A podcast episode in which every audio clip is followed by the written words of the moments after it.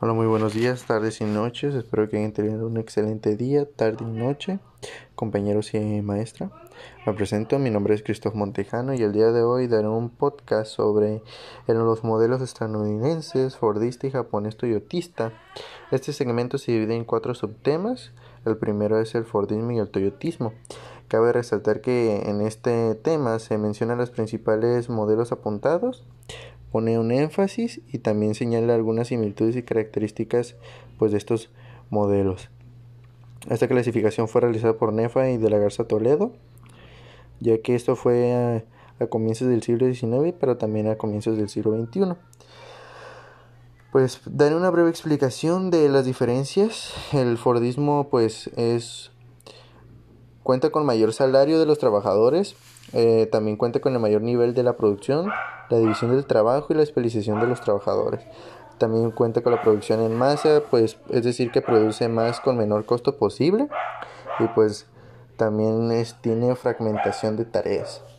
En cambio, el toyotismo elimina los desperdicios y pérdidas sufridas en la industria, reduce la complejidad del trabajo, la racionalización del trabajo y el enfoque de la actividad del cliente. Pues sus similitudes son la maximación de la producción y aumento de la ganancia, la minimización del espacio y el tiempo y el costo de producción. También tiene una utilización completa de los trabajadores considerando al hombre como una máquina que debe funcionar de manera intercambiable.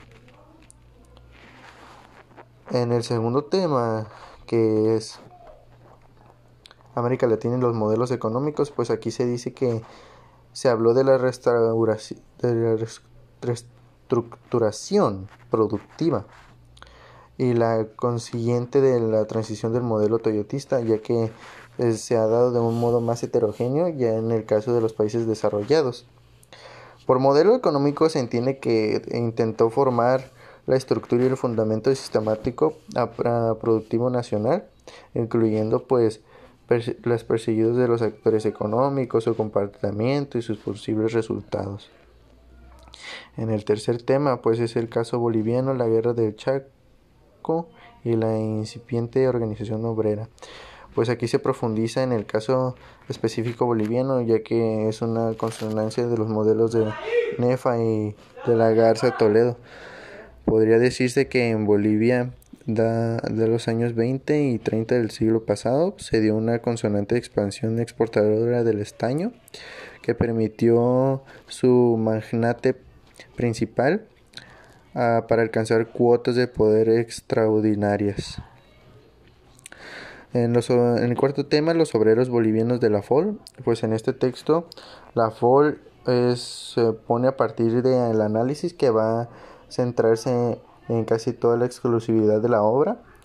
Eh, también se lleva a cabo por, porque abre eh, una gran parte de los sindicatos entonces esto se extiende.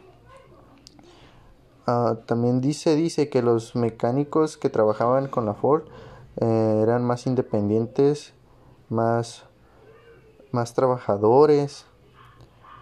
Todos coinciden que con la guerra del Chaco también tiene que ver en, esta, en este tema. Y también se debe apreciar la magnitud de la organización y las diversas de los sindicatos que acogían que no eran diseñables algunos de estos productos. Eso sería toda mi parte. Gracias por escuchar.